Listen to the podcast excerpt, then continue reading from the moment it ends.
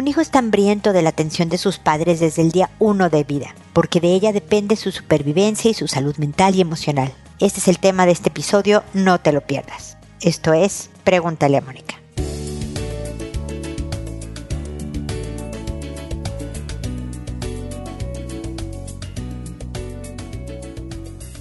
Bienvenidos amigos una vez más a Pregúntale a Mónica. Soy Mónica Bulnes de Lara, como siempre feliz de encontrarme con ustedes en este espacio que requiere de su atención, que requiere de hablar del tema de la importancia de la atención.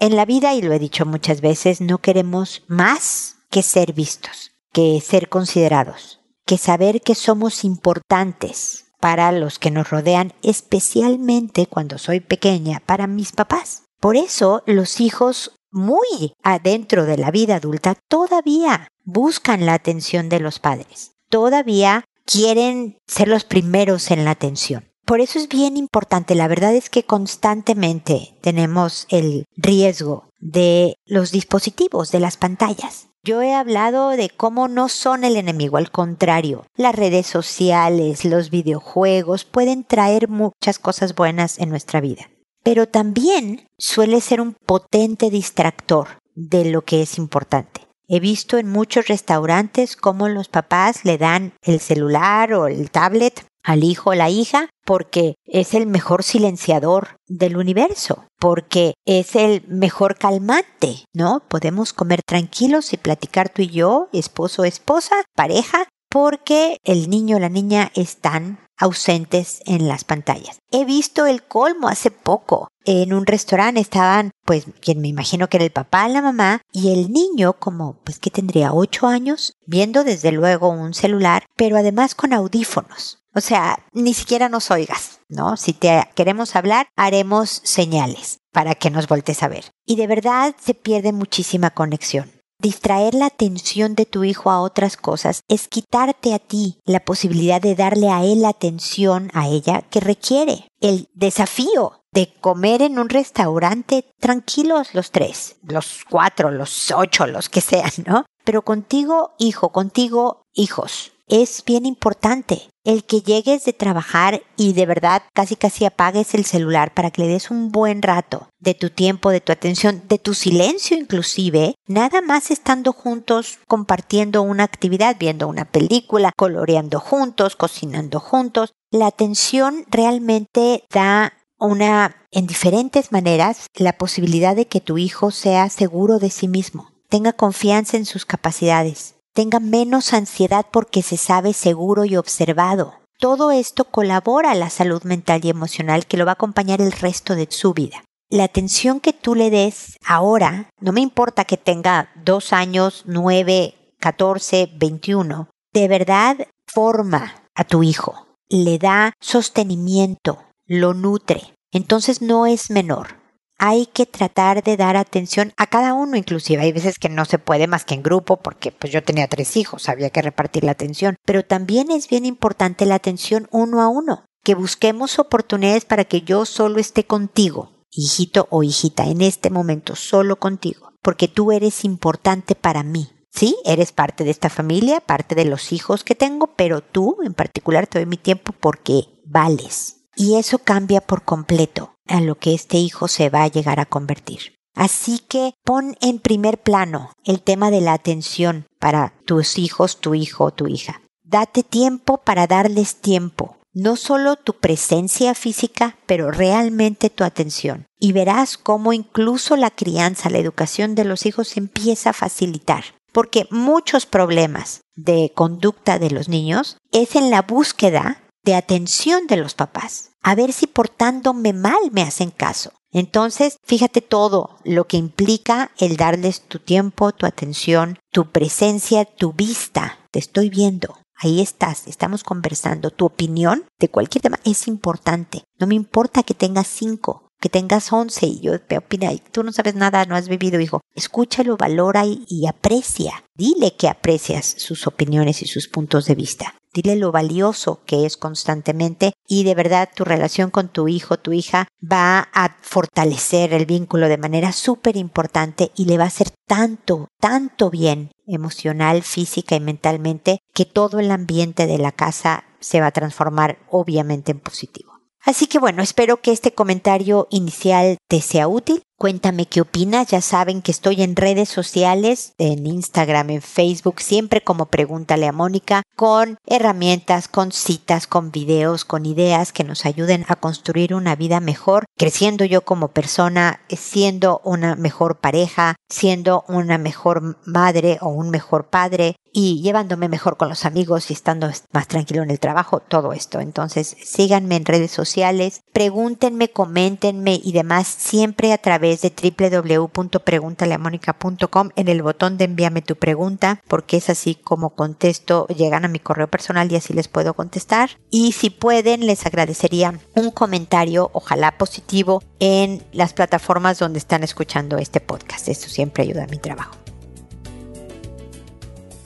ya termina el comentario inicial y ahora me dirijo a responder sus consultas que como saben las respondo por orden de llegada, que a todo mundo le cambio el nombre para conservar su anonimato que una vez que he respondido en el podcast su consulta y se publica el episodio en la página, le escribo un correo a las personas que me consultaron y le digo el número del episodio, el título del episodio, el nombre que le inventé y agrego un enlace directamente al podcast para que puedan escuchar sin mayor complicación los comentarios que hice a lo que me escribieron. Lo hago por audio, es decir, lo hago a través de este podcast y no respondo directamente a sus correos, porque además de que creo que el tono de voz y la forma en que contesto ayuda a explicarme mejor, también espero que las personas que me escuchan, que son más de las que las que me escriben, puedan encontrar en mis comentarios alguna idea, algún punto que les pueda ayudar en una situación similar para su vida personal.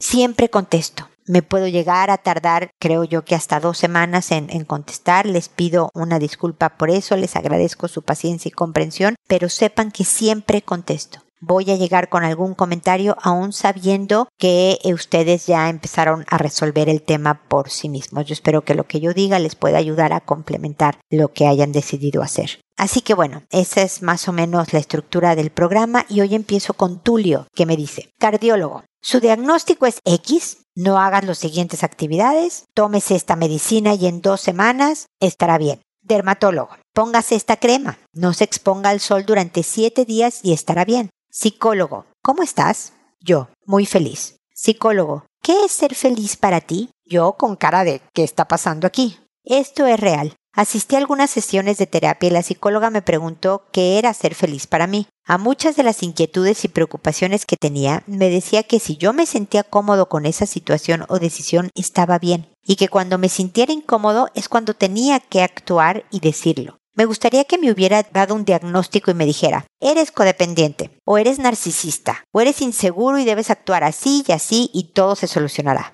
Pero no, así no es como al parecer funciona. Un psicólogo nunca te dirá qué hacer ni cómo actuar. Y todo es un proceso más lento. Y tú controlas qué tan rápido se avanza. Pero algo que sí puedo decir es que después de algunas sesiones me sentía más tranquilo, sin tanta ansiedad. Quizás es el hablar, quizás fue el escuchar la validación de alguien profesional, quizás fue el contarle cosas privadas a alguien sabiendo que hay un secreto profesional de por medio. La verdad no lo sé, pero sí ayudó sin darme cuenta de cómo pasó y sin un diagnóstico específico. También puedo darme cuenta que escuchando tu podcast he avanzado. Allá por el 2010 te consulté algunos temas de pareja y recientemente al escuchar de nuevo ese episodio me sorprendió cómo yo pude haber estado en una situación así. ¿Cómo me permití llegar a ese punto de la relación? Ahorita no me podría pasar algo así y actuaría de manera muy distinta. Eso me da mucha alegría saber que poco a poco y sin darme cuenta, mi carácter, seguridad y forma de ver las cosas se han ido modelando. Me doy cuenta que he cambiado y los demás me perciben de manera diferente, pues mis padres y hermanos vienen a mí para pedirme consejos sobre cómo manejar alguna situación familiar. Y siempre pienso, ¿qué diría Mónica si le llegara una consulta así? Pero sí me gustaría que los psicólogos fueran más directos, que dieran un diagnóstico y pasos puntuales para resolver los problemas consultados en terapia. Que te dijeran lo que está mal y cosas que no debes hacer. Muchas gracias por todos tus consejos a lo largo de los años. He seguido tu podcast y he aprendido mucho de tus enseñanzas y de la vida en general. Gracias a ti he logrado cambiar mi forma de actuar y de relacionarme con los demás de manera más positiva y significativa. Sé que me falta mucho por mejorar, pero ahí vamos paso a paso. Mi querido Tulio, este es un súper mensaje el que me das y te agradezco muchísimo la generosidad de tus comentarios te va a parecer un poco estilo psicóloga que, que no decimos las cosas también de que yo te di instrucciones para hacerlos. Pero el trabajo ha sido tuyo. El trabajo para ser la persona que eres ahora lo hiciste tú. Te podrás imaginar que en mi profesión me topo con muchas personas que me han oído, pero que por ellos mismos, porque es su vida, porque tienen libre albedrío, deciden otro camino. Y a veces les funciona, a veces empeoran su vida está en, en, ellos. La verdad es que yo sé, es un poco frustrante. Mira, cada estilo de psicólogo o psicóloga es, es uno. Yo tengo el mío, tu psicóloga tiene el suyo y así, todos dentro de una misma escuela o especialidad que es la psicología. Pero generalmente no tratamos con tangibles. El cardiólogo te dice sobre el corazón. El corazón es algo físico que se sabe cómo es y cómo funciona. Me imagino que todavía hay cosas cardíacas que de repente sorprenden a los cardiólogos, pero en general te pueden decir, esto es lo que tienes. Hemos encontrado que con esta medicina y haciendo estas acciones se mejora la cosa y tu corazón va a estar mejor. El dermatólogo es lo mismo, trata la piel, algo físico. Nosotros los psicólogos tratamos con intangibles, con percepciones de las personas. Y no hay nada más intangible que eso, porque tú sabes que dos testigos a un accidente de coche van a dar testimonios bien diferentes de qué fue lo que pasó, incluso si están parados uno al lado del otro, porque lo ven de acuerdo a su historia, de acuerdo a su personalidad, de acuerdo al día en particular que estaba pasando eso en su vida y vieron este accidente. ¿No? Entonces, si tú me dices, pero espérame, estaban parados y vieron la misma cosa. Ajá, nada más que estamos tratando con intangibles. Y por el otro lado, también como psicólogos, tenemos que respetar la vida de todos y las decisiones que ellos tomen. Los pacientes, las personas que se vienen a una sesión de terapia, vienen muy vulnerables, vienen muy frágiles, porque el 99% de los pacientes cuando van al psicólogo no es porque, ah, mira, no me pasaba nada, pero quiero aprender de mí, entonces quiero venir a terapia. Eso es muy bueno hacerlo. No, la mayoría vienen cuando no estoy bien, no me siento bien, no tengo este problemón. Entonces ya vienes con una vulnerabilidad, con una fragilidad, con una susceptibilidad. Y entonces el que yo te etiquete con un diagnóstico y te diga haz uno, dos y tres es una injusticia, porque otra cosa de las que aprendemos los psicólogos es que no hay reglas, que, y tú me has oído por muchísimos, muchísimos años, Tulio, pero yo pude haber pensado hace 17 años que, mira, si haces esto, te va a funcionar, si haces esto otro, puede que no tanto. Y la vida te enseña que eso que yo creía que no tanto funciona, a algunos les funciona. Y yo no sé a cuáles y a cuáles no. Yo puedo decir, híjole, es que tener una, no sé, eh, casarte con alguien a los tres meses de conocerlo es un riesgo muy grande, puedes durar muy poco casada porque lo vas a conocer ya con matrimonio encima, ya con el trámite realizado, entonces bla, bla, bla, puede que no la haga. Y yo en particular conozco una pareja, solo una, que se casó a los tres meses de conocerse y duraron, creo, ahora ya se murieron, no sé si uno o los dos, la verdad es que perdí el contacto, eran los papás de una amiga, casados, tengo entendido que muy felices. Entonces, es por eso que cada uno de ustedes tiene que decidir qué hacer, pero sí damos parámetros. Si de alguna manera te hizo sentir cómodo, te ayudó a bajar la, la ansiedad, Incluso te dijo, si tú te sientes tranquilo con lo que estás decidiendo, hazlo. Si te da ansiedad, entonces toma una acción. Eso es una directriz. Sí te dijo qué hacer en una situación particular, me explico. Nada más que sí, no hay diagnóstico, si no hay paso uno, lávate los dientes, paso dos, cepíllate el pelo, no hay de esos pero me da muchísimo gusto que te sientas bien contigo mismo. Valora eso. Toda la sabiduría que has acumulado a través de los años, que te ha hecho, al parecer, todo un modelo de inteligencia emocional, ya que tus familiares se acercan para preguntarte, oye, ¿cómo manejo todo esto? Me siento súper halagada que me consideres dentro del equipo que te hemos apoyado a lo largo de tu vida. El mérito, insisto, es todo tuyo, pero muchas gracias. Es una ternura que digas que, que ¿qué diría Mónica si llegara una consulta así? Aquí estoy, a tus órdenes, Tulio, para seguir peloteando ideas y como dices tú, nos falta a todos mucho por mejorar, pero no hay de otra más que ir paso a paso. Ya cuando crees que ya, ya estoy, ya llegué, mira, yo, Mónica Bulnes, que este año cumplo 60, gente. Impáctense todos porque voy a ser, según la sociedad, tercera edad. Mi cerebro está en como en la primera edad, pero en fin. Y crees que bueno, ya, ¿no? He aprendido mucho y todavía la vida te sorprende y entiendes que sigues teniendo que trabajar para mejorar. Así que ahí vamos, paso a paso, Tulio. Muchísimas gracias, seguimos en contacto. Vera me dice, hola Moni, ¿cómo te va? Por acá todo bien, creo yo, y solo por hoy. Hoy tengo una pregunta. ¿Cómo se hace para ser claro en explicar a los demás que estás enojado o frustrado por la situación y no con ellos? Por ejemplo, tienes una cita con el doctor y tus siete hijos salen un minuto más tarde de casa de lo que tú habías pedido para poder llegar justo a la cita con el doctor. En el camino se cae un árbol, se ponchan tres llantas y un camión de plátanos se descompone en la carretera. Tú te enojas por la situación de que vas a llegar tarde o de hecho ni siquiera llegar, pero tus hijos creen que estás enojado con ellos por haber salido ese minuto tarde. ¿Qué se hace? ¿Qué se dice? ¿O cómo se actúa para que ellos sepan que no es en su contra, que estás frustrada con la situación? ¿O de plano debemos evitar toda muestra de frustración como mamá, amiga, esposa o vecina? Mil gracias, feliz mitad del mes. Eres una linda Vera porque me escribiste a la mitad del mes y te estoy respondiendo a finales de mes. Gracias por tu paciencia, pero creo que tu pregunta es muy buena porque eso nos pasa muchísimo, ¿no? Que, que la gente interpreta es conmigo la bronca y no necesariamente es conmigo. El ejemplo que me das, sin embargo, si tus hijos tienen, tus siete hijos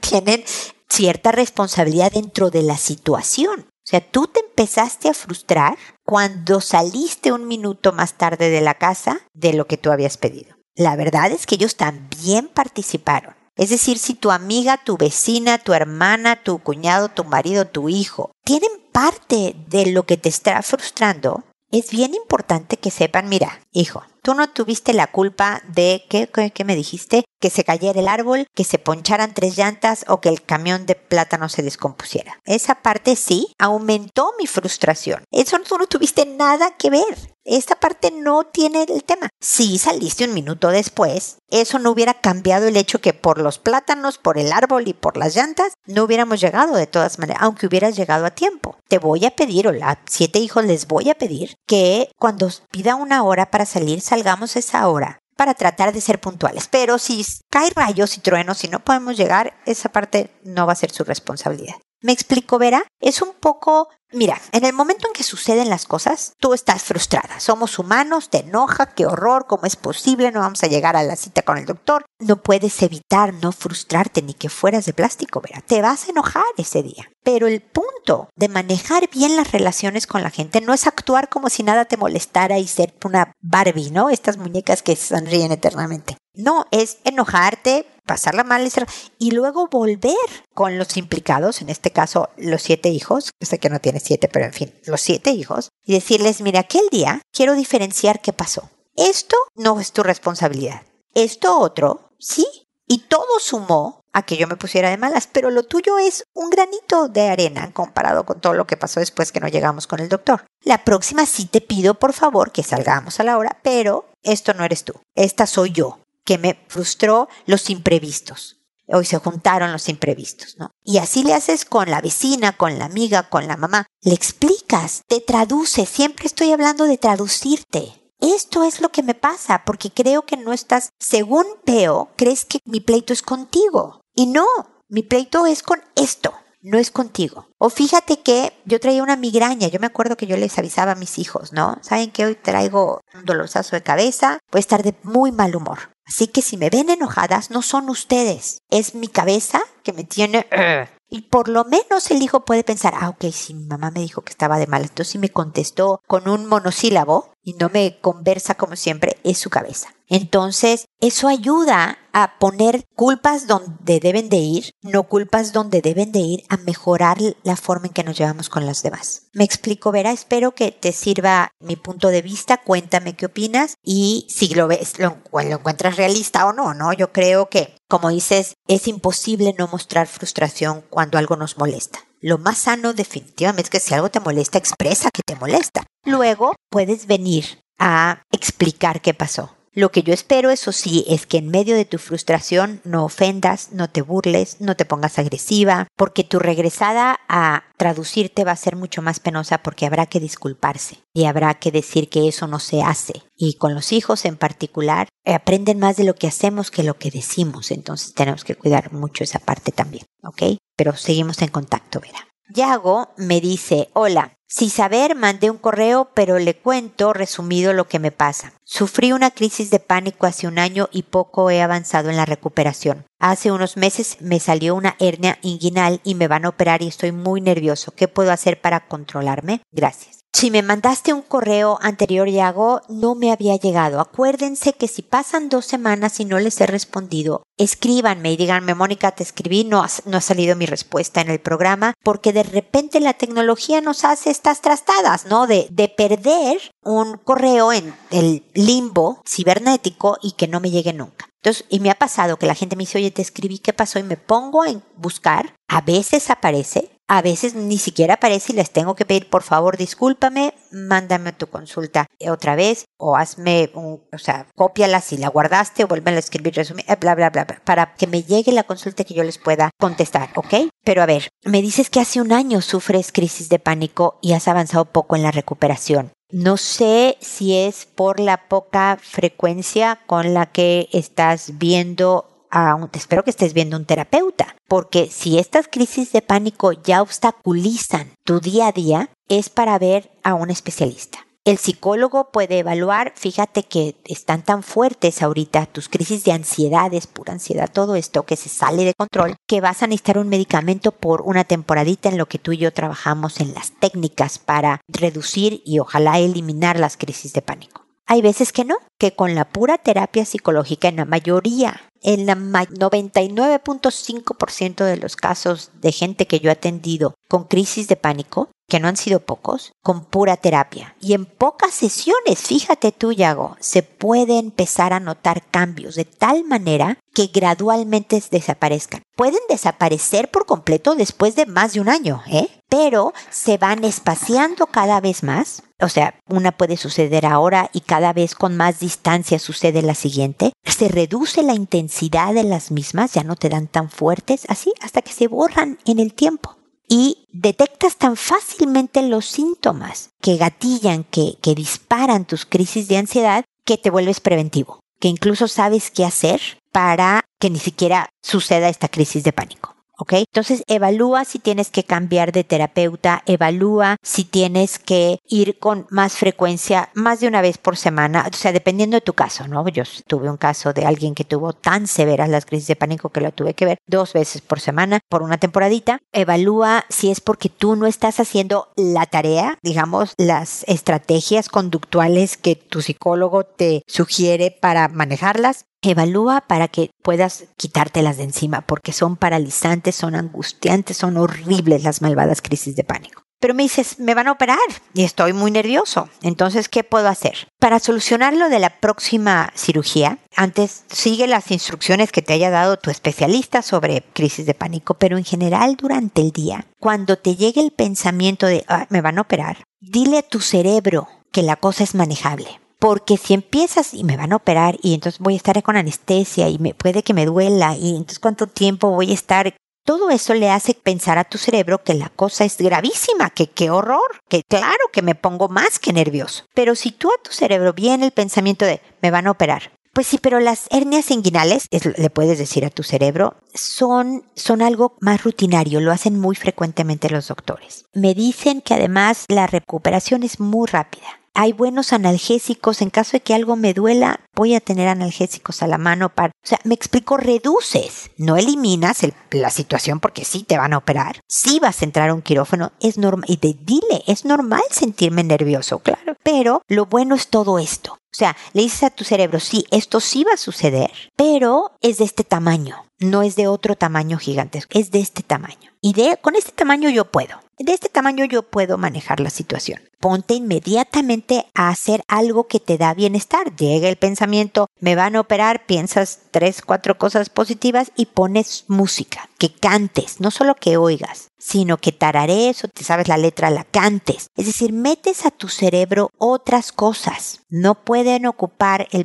dos pensamientos el mismo lugar al mismo tiempo. Entonces, al tú estar cantando ping-pong es un muñeco muy guapo de cartón, ya no cabe en tu cabeza una cirugía. Entonces, yo sé que suenan a cosas muy simples, Yago, pero tienen un impacto neurológico, químico en tu cerebro bien importante y pueden ayudarte a controlar. Recuerda que cuando estamos ansiosos se nos descompone inmediatamente la respiración, entonces es bien importante el inhalar y exhalar. Inhalar y exhalar pausada regularmente, tú controlando la profundidad de la inhalación y de la expiración para que tú estés al mando de eso y la respiración tranquiliza la respiración dice, ah, la vida es buena. Entonces, estos son rápidos tips, Yago. Espero que todo salga súper bien con tu cirugía. Cuéntame y considera todo lo que te dije sobre el manejo de las crisis de pánico. Seguimos en contacto para apoyarte, echarte ánimos en este proyecto de quitarte estas malvadas crisis de pánico y ojalá nos escribas nuevamente. Y espero también amigos que nos volvamos a encontrar en un episodio más de Pregúntale a Mónica. Y recuerda, siempre decide ser amable. Hasta pronto.